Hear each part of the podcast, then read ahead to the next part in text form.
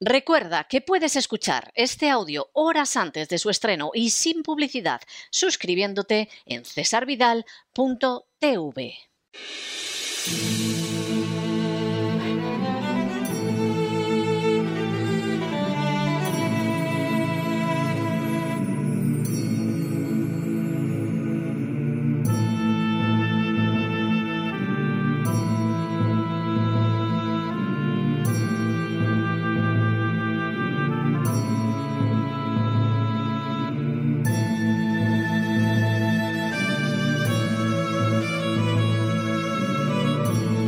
La voz con César Vidal, desde el exilio. Muy buenos días, muy buenas tardes, muy buenas noches y muy bienvenidos a esta nueva singladura de La voz. Soy César Vidal, hoy es el lunes 7 de marzo de 2022 y me dirijo a los hispanoparlantes de ambos hemisferios a los situados a uno y otro lado del Atlántico y como siempre lo hago desde el exilio. Corría el año 1951 cuando fue elegido a la presidencia de Guatemala Jacobo Arbenz. Convertido en el segundo presidente guatemalteco que llegaba al poder de manera democrática, Arbenz estaba decidido, según sus propias palabras, a llevar a Guatemala del feudalismo a una economía plenamente capitalista. Dentro de ese propósito, Arbenz intentó llevar a cabo una reforma agraria que por un lado expropiaba tierras no cultivadas para entregarlas a los campesinos y por otro generaba ingresos que pudieran financiar su programa de obras públicas. La reforma chocaba directamente con los intereses de la United Fruit Company, una multinacional frutera de Estados Unidos que poseía 550.000 acres, unas 220.000 hectáreas, de los que solo cultivaba un 15%. Arbenz procedió a expropiar 200.000 acres, unas 81.000 hectáreas, de tierra no cultivada a la United Fruit Company, pagándole en compensación 2.99 dólares por acre que era el doble de lo que la tierra le había costado a la multinacional. Con seguridad, el presidente de Guatemala no podía imaginar el peso que la citada compañía tenía en los círculos de poder de Estados Unidos. El entonces secretario de Estado, el equivalente al ministro de Asuntos Exteriores, John Foster Dulles, había sido abogado de la United Fruit Company. Pero por añadidura, Thomas Dudley Cabot, antiguo CEO de la United Fruit Company, era director internacional de Asuntos de Seguridad de Estados Unidos y su hermano John Moore Cabot era secretario de Asuntos Interamericanos. Por añadidura, el hermano del secretario de Estado John Foster Dulles no era otro que Allen Dulles, a la sazón director de la CIA. Por si todo lo anterior fuera poco, la United Fruit Company empleó medio millón de dólares de entonces en influir a legisladores y a personajes públicos para que impulsaran la idea de derribar a Jacobo Arbenz mediante un golpe de Estado. El primer intento de derrocarlo tuvo lugar durante la presidencia del demócrata Truman, pero el hecho de que fuera descubierto impidió que se llevara a cabo. Sería finalmente el presidente republicano Eisenhower el que derribaría mediante un golpe de Estado a Arbenz. Previamente, los medios americanos habían presentado a Arbenz como comunista, lo que no se correspondía en absoluto con la verdad, y el gobierno americano había negado que estuviera planeando el golpe. Desde 1954, en que fue derribado, hasta el año 1960, Arbenz siguió siendo objeto por parte de los medios americanos y de la CIA de una intensa persecución que lo obligó a desplazarse de país en país con su familia e incluso a sufrir el suicidio de su hija. Solo en el año 2011 y de manera póstuma, el gobierno guatemalteco pidió disculpas a la familia de Arbenz por el trato que le había dispensado un trato motivado por intereses privados que influyeron de manera determinante en la política exterior de Estados Unidos y en el destino de una pequeña nación hispanoamericana. En las últimas horas hemos tenido nuevas noticias sobre los intereses privados que mueven la política de la administración Biden en relación con Ucrania. Sin ánimo de ser exhaustivos, los hechos son los siguientes. Primero, en el año 2020 se celebró una rueda de prensa de la agencia de noticias ucraniana Interfax Ucraina, donde los periodistas Konstantin Kulich y Andriy Derkach presentaron pruebas documentales de cómo los presidentes ucranianos habían procedido a robar miles de millones de dólares a Ucrania, de cómo una parte de ese dinero había ido a parar a las arcas de la familia Biden, de cómo el gobierno de Estados Unidos había impedido por esa razón la lucha contra la corrupción en Ucrania y de cómo el gobierno nacionalista ucraniano era manejado totalmente por Estados Unidos careciendo de independencia. Segundo, en el curso de la rueda de prensa se recordó cómo un año atrás habían mostrado ya los documentos que exponían las transacciones bancarias por centenares de miles de dólares a la familia Biden y más concretamente a Hunter Biden, que se encontraba en el Consejo de Administración de Burisma. Tercero, Burisma era una compañía ucraniana relacionada con la energía que pertenecía al corrupto oligarca ucraniano Mykola Slochevsky y que dio entrada a Biden para librarse de la acción de la justicia. Aunque se sabe desde hace años que Hunter Biden, hijo del entonces vicepresidente y ahora presidente americano Joe Biden, cobraba 50 mil dólares al mes por formar parte del Consejo de Burisma, hasta entonces se ignoraban otros pagos recibidos. Cuarto, al respecto, en la rueda de prensa se exhibió la grabación de dos personas que habían trabajado en el blanqueo de dinero que había beneficiado a los oligarcas ucranianos y también a Biden.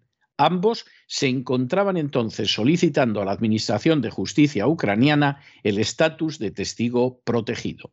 Quinto, el primero de los testigos era un letón que relató cómo había participado en la salida de dinero del oligarca ucraniano Slochevsky. Desde el año 2010 había creado compañías en zonas offshore y en bancos de Letonia. Este dinero, procedente de la corrupción, se convertía en dinero que no era efectivo y se pasaba a compañías fantasmas bajo el disfraz de contratos y servicios falsos. Era el caso de WireLogic Technology y de Digites Organization. Sexto, de esta manera, Slochevsky abrió una cuenta de Burisma en el Latvian Private Bank. A esta cuenta se transfirió dinero que venía de la venta del gas en una época en que Slochevsky tenía puestos en el gobierno ucraniano. De hecho, Slochevsky utilizaba su posición en el ministerio para conseguir favores para sus compañías relacionadas con la producción del gas. Séptimo, la cuenta de Burisma, la empresa de la que cobraba el hijo de Biden en el Private Bank, se abrió en el año 2012 en beneficio de Slochevsky. Burisma, aparte del salario que entregaba a Hunter Biden, pasaba dinero a la compañía americana Rosemont Seneca Bohai LLC, de la que también era dueño Hunter Biden. Octavo, estos pagos realizados a la compañía propiedad de Hunter Biden fueron realizados al menos entre noviembre de 2014 y octubre de 2015. Entre ellos se encontraba una veintena de pagos por la cifra de 83.333 dólares con 33 céntimos. Los pagos se hacían supuestamente por consultoría y se dividían en cantidades más pequeñas para no llamar la atención. Jamás existió un contrato que respaldara esas transferencias. Noveno. Además de esos pagos, también hubo otros a Alan Apter, incluido uno de 242.885 euros en una cuenta de Citibank por consulting, y también transferencias a un tal Alexander Svaniewski al PKO Bank Polski. En este caso se trató de un millón de euros. Todas estas acciones se ocultaron tras el golpe de Estado de 2014 que llevó al poder a los nacionalistas ucranianos. Décimo. El dinero recibido desde Burisma por la compañía Rosemont Seneca Bohai, propiedad de Hunter Biden, en una cuenta de Morgan Stanley, alcanzó en unos meses de 2014 a 2015 la suma de 3.4 millones de dólares. Un décimo. En total, es posible que el dinero transferido superara las varias decenas de millones de dólares robados a los ucranianos y blanqueados a través de compañías fantasmas como supuesto pago por la protección que Biden iba a entregar al oligarca ucraniano Slochevsky. Toda esta información apareció confirmada por los servicios de inteligencia financiera de Letonia, Chipre y Ucrania cuando salió a la luz en Nabu Leaks. Duodécimo. De manera bien llamativa, la Oficina Americana de Control de Activos Extranjeros tenía estos datos, pero no bloqueó el dinero blanqueado ni tampoco lo investigaron las autoridades americanas. De manera semejante, también Ucrania bloqueó la investigación de los hechos. Décimo tercero. Al salir a la luz estos datos, Burisma se creyó contra el periodista Andriy Derkach. Sin embargo, la justicia ucraniana dio la razón a Derkach, señalando cómo Burisma había realizado múltiples pagos a Biden. De forma bien reveladora, los abogados de Burisma jamás discutieron en su demanda que Biden hubiera recibido dinero, sino únicamente las cantidades concretas. Décimo cuarto. Hunter Biden se vio en peligro de no seguir recibiendo dinero de Ucrania a través de Slochevsky cuando la Fiscalía General, presidida por Víctor Shokin, inició acciones de investigación relacionadas con Burisma. En el curso de la investigación, las pesquisas se acercaron tanto a Joe Biden que éste prometió al presidente ucraniano Poroshenko mil millones de dólares procedentes de los ciudadanos americanos para que las detuviera. En respuesta, el presidente ucraniano Poroshenko retiró al fiscal Shokin de la investigación. Décimo quinto. Tiempo después, Joe Biden se jactaría en público de haber logrado la destitución del fiscal Shokin tras amenazar con no entregar el dinero público americano a Ucrania. En esa ocasión, riéndose, calificó al fiscal que investigaba la corrupción de la compañía que pagaba a su hijo como un son of bitch, es decir, un hijo de perra. Décimo sexto. Joe Biden volvió a verse en una situación comprometida tras la victoria electoral de Donald Trump en 2016. Después de las elecciones, Biden sostuvo varias veces conversaciones telefónicas con el nuevo presidente ucraniano Poroshenko. En una de las conversaciones grabadas se puede oír cómo el presidente ucraniano llama a Biden My dear friend, es decir, mi querido amigo. En esa grabación, presentada en la citada rueda de prensa, Poroshenko dice a Biden que ha intentado vender al pueblo ucraniano los viajes sin visa y los acuerdos de Minsk, y que espera que Biden pueda visitar Ucrania en noviembre en el aniversario de la Revolución de la Dignidad. Biden le dice que no puede ir y que pensaba ir a inicios de diciembre, pero que todo depende de la respuesta que le dé Poroshenko. Entonces, Biden le comenta que está limitado en lo que pueda decir sobre Ucrania al equipo de transición de Donald Trump. Poroshenko le dice a Biden que ha desempeñado un enorme papel en traer la paz a su país y que de hecho ha salvado a su país. Entonces Biden le dice que piensa seguir profundamente implicado en la cuestión que hemos comenzado, pero que la nueva administración, en referencia a Trump, puede cuestionar sus motivaciones. Décimo séptimo. Otra grabación, presentada en la misma rueda de prensa, revela a Biden pidiendo a Poroshenko que le indique cómo fue su conversación con Donald Trump. Poroshenko le responde que le contó las muchas cosas positivas que había hecho la administración Obama y que había esperado una conversación más fría, pero que por el contrario había resultado bastante sincera y cálida. Biden dice entonces a Poroshenko que Trump es el perro que persigue un auto pero que ahora ha conseguido subirse al auto y no sabe qué hacer. Por lo tanto, tienen una oportunidad de convertirlo en un héroe. Décimo octavo. A continuación, en esta misma grabación, Biden y Poroshenko se confiesan el afecto que se tienen y cuánto se admiran. Así, Biden dice que aunque ya no está en el cargo, seguirá apoyando a Poroshenko y que dentro de 30 años los niños entonarán canciones sobre Poroshenko, dado que ha cambiado su lugar en la historia. Este tipo de afirmaciones vuelven a repetirse en otra conversación donde Biden dice que habla con Poroshenko todas las semanas. Décimo noveno.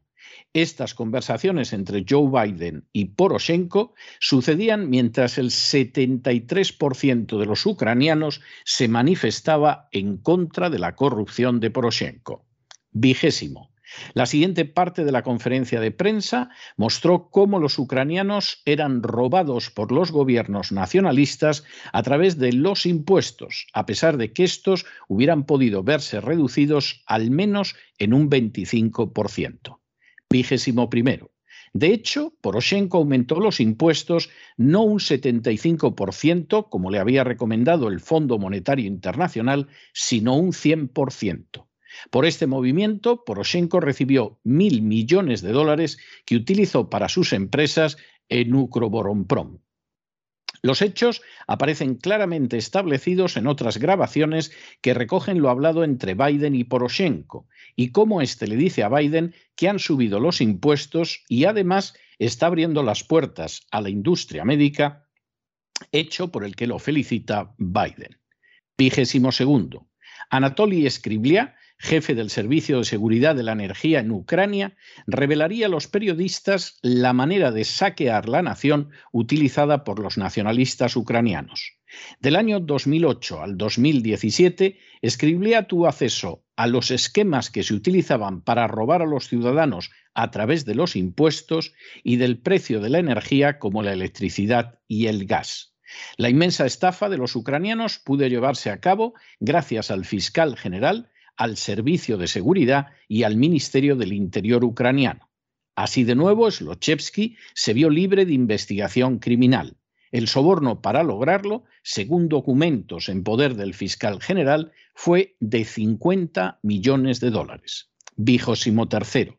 En el caso del carbón, el dinero procedía de ciertas zonas en Lugansk y Donetsk, precisamente las zonas que se han declarado independientes de Ucrania tras ser bombardeadas durante ocho años por los nacionalistas ucranianos, y ese dinero se transfería a compañías offshore en Polonia, Gran Bretaña, las repúblicas del Báltico y Chipre. Mientras el presidente Poroshenko hablaba de haber conseguido la autonomía energética para Ucrania, en realidad inflaba de forma artificial el precio del carbón y aumentaba los impuestos relacionados con el mismo. El dinero obtenido con esta estafa a los ucranianos se elevaba a una cifra de millones de dólares al año. Vigésimo cuarto. En cuanto al gas, de nuevo, la pieza clave era Burisma, en cuyo consejo estaba Hunter Biden. Según la rueda de prensa, las tarifas del gas hubieran podido bajar al menos un 25% sin esta corrupción. Vigésimo quinto. De manera bien significativa, a cambio del permiso para los nacionalistas ucranianos de robar a su propia gente, la administración americana que Derkach denominó democorrupción exigió el control completo de áreas como el gobierno nacional, las compañías estatales, la banca y muchas otras. A fin de asegurar ese control, comenzaron a establecer sus propias agencias como NABU o intentaron controlar las partes de la administración que tenían como misión el cumplimiento de la ley. Vigésimo. Así, la denominada reforma de la administración en Ucrania tuvo como finalidad primera que la Embajada Americana en Ucrania controlara la Fiscalía. La segunda finalidad era apoderarse del dinero de los ciudadanos americanos y ucranianos. Vigésimo séptimo. De manera descarada, el dinero de la ayuda americana era desviado y blanqueado en favor de los corruptos nacionalistas ucranianos. Así, 7.38 millones de dólares fueron destinados a la reforma de la Administración de Justicia en Ucrania, pero se malversaron en buena medida. Por ejemplo, 744 mil dólares se gastaron en hoteles, recepciones y anuncios para encontrar nuevos fiscales. Vigésimo octavo. La realización de la reforma recayó en el vicefiscal general Vitali Casco, sobre el que pesan acusaciones de fraude, y en Polina Chis, que procedía directamente de NABU, una entidad americana, y que además filtró a servicios de inteligencia extranjeros información sobre los procedimientos judiciales. Casco y Chis decidieron que de todo se encargara la ITLO, una organización registrada en Roma con una sucursal en La Haya y escándalos en todo el mundo, por ejemplo en Afganistán. El secretario de Estado de Estados Unidos, por ejemplo, recibió en su día informes negativos sobre las acciones de la ITLO. Vigésimo noveno. La ITLO, que había malversado fondos en Afganistán, decidió subcontratar su trabajo en Ucrania a Psychmetrics Ukraine LLC, que fue creada en 2018. Esta compañía se dedica a la venta al por menor de frutas y no tenía la menor experiencia en la selección de personal. De hecho, compró el test de selección a otra compañía. De esta manera, la posibilidad de contar con una fiscalía decente en Ucrania se vio totalmente saboteada. Trigésimo. ¿Hasta qué punto funcionó bien el plan? Se puede ver en la destitución del fiscal Shocking que investigaba a Burisma, la compañía que pagaba a Hunter Biden, y en la manera en que la embajada americana en Kiev paralizó la investigación de la malversación de fondos que procedían de los contribuyentes americanos. Trigésimo primero. El 7 de febrero de 2020, ante la posibilidad de que todo saliera a la luz, en nombre de la oficina del fiscal general, se destruyó casi media tonelada de documentos de las investigaciones de la Fiscalía General. Trigésimo segundo. Según datos expuestos en la rueda de prensa, en el curso de esas acciones pudieron desviarse unos 13.000 millones de dólares de los ciudadanos ucranianos. Unos 6.000 millones de dólares fueron en 2013 y 2014 al fondo de inversión americano Franklin Templeton. Trigésimo tercero. De manera bien reveladora, el periodista que presidía la rueda de prensa se vio privado del visado para viajar a Estados Unidos al conocerse que había colaborado con Rudolf Giuliani intentando investigar una veintena de casos de robo perpetrados en Ucrania. Trigésimo cuarto. La rueda de prensa terminó con la afirmación de que Estados Unidos se podía guardar las sanciones para ellos y de que Ucrania no necesitaba ni préstamos ni asesores, pero sí que le devolvieran el dinero, unos 13.000 millones de dólares, robado a los ciudadanos ucranianos. Trigésimo quinto. En el turno de preguntas, el periodista Derkach señaló que frente a la corrupción, el presidente Zelensky estaba tapándose los ojos con las orejas y que acabar con todo solo requeriría la voluntad de una persona, el presidente Zelensky. Trigésimo sexto. Al periodista Derkach se le privó de la visa por colaborar con Giuliani en la investigación de 20 casos de robo perpetrados en Ucrania. Pero las sanciones, según el periodista, fueron además generosamente financiadas por uno de los oligarcas ucranianos que hacía negocios con el presidente Poroshenko. Y 37. Derkach continuó abogando por el castigo de los corruptos en Ucrania. El 20 de agosto de 2021, dentro de la política represiva desencadenada por el presidente Zelensky, el Consejo de Seguridad y Defensa Nacionales de Ucrania decidió sancionar económicamente al periodista de investigación alegando que era prorruso. Una vez más, el nacionalismo ucraniano y la rusofobia se utilizaban para encubrir una corrupción gigantesca y una falta absoluta de independencia del gobierno ucraniano. Sin duda alguna, la gente que consume habitualmente la desinformación que le proporcionan los políticos y los medios de comunicación quedaría horrorizada si descubriera que se les esconden hechos esenciales para comprender cualquier problema. Que personajes satanizados de manera sistemática no son los villanos de la historia y que tras no poca de la palabrería ideológica apenas se esconden intereses meramente económicos entretejidos no pocas veces de corrupción.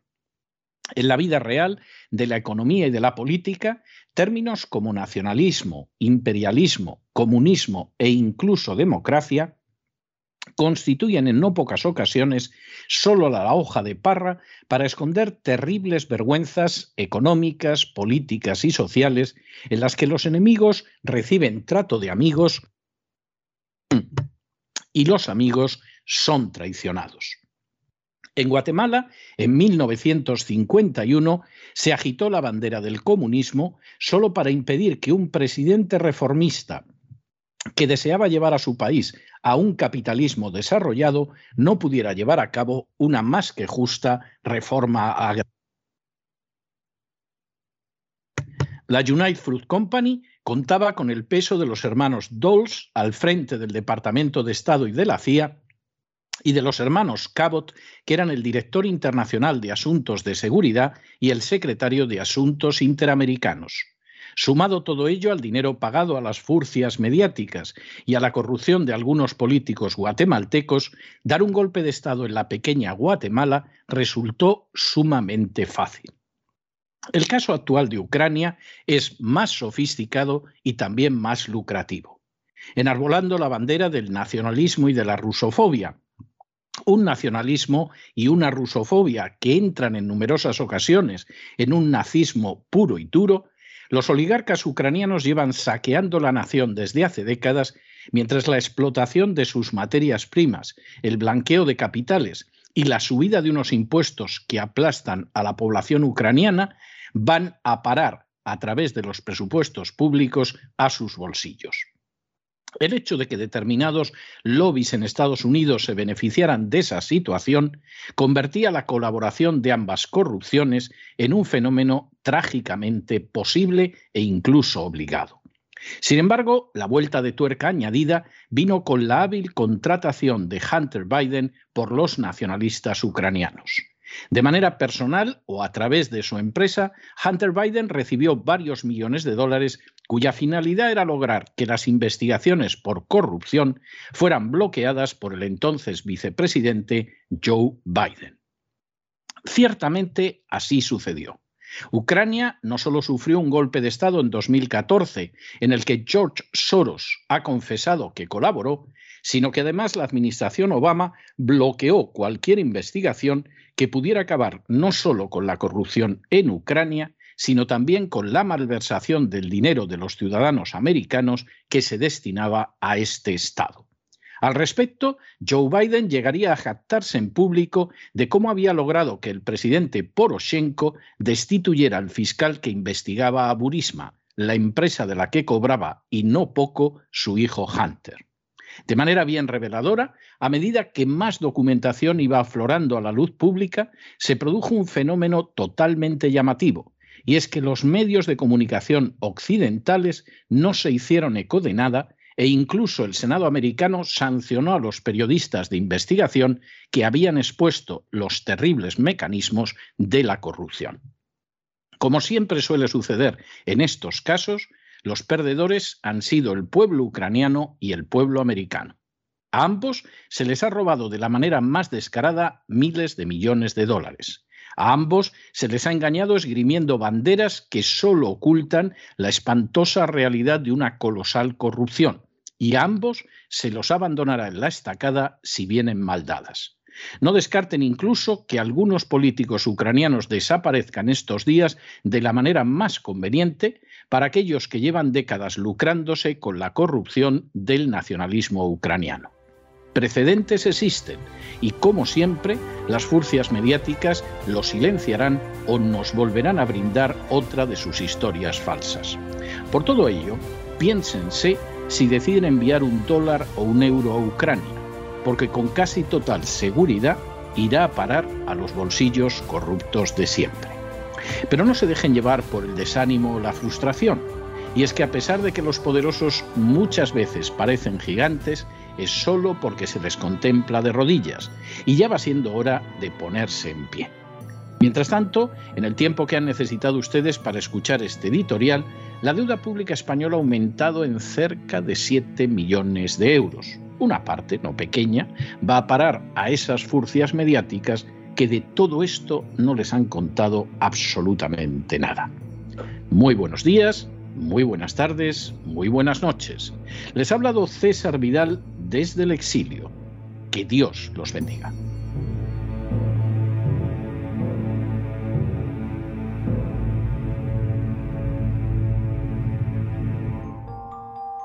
Esta sección está patrocinada por crowdfunding con el siguiente mensaje. Nuestro Señor Jesucristo, el único Dios verdadero, es misericordioso y nuestro Salvador.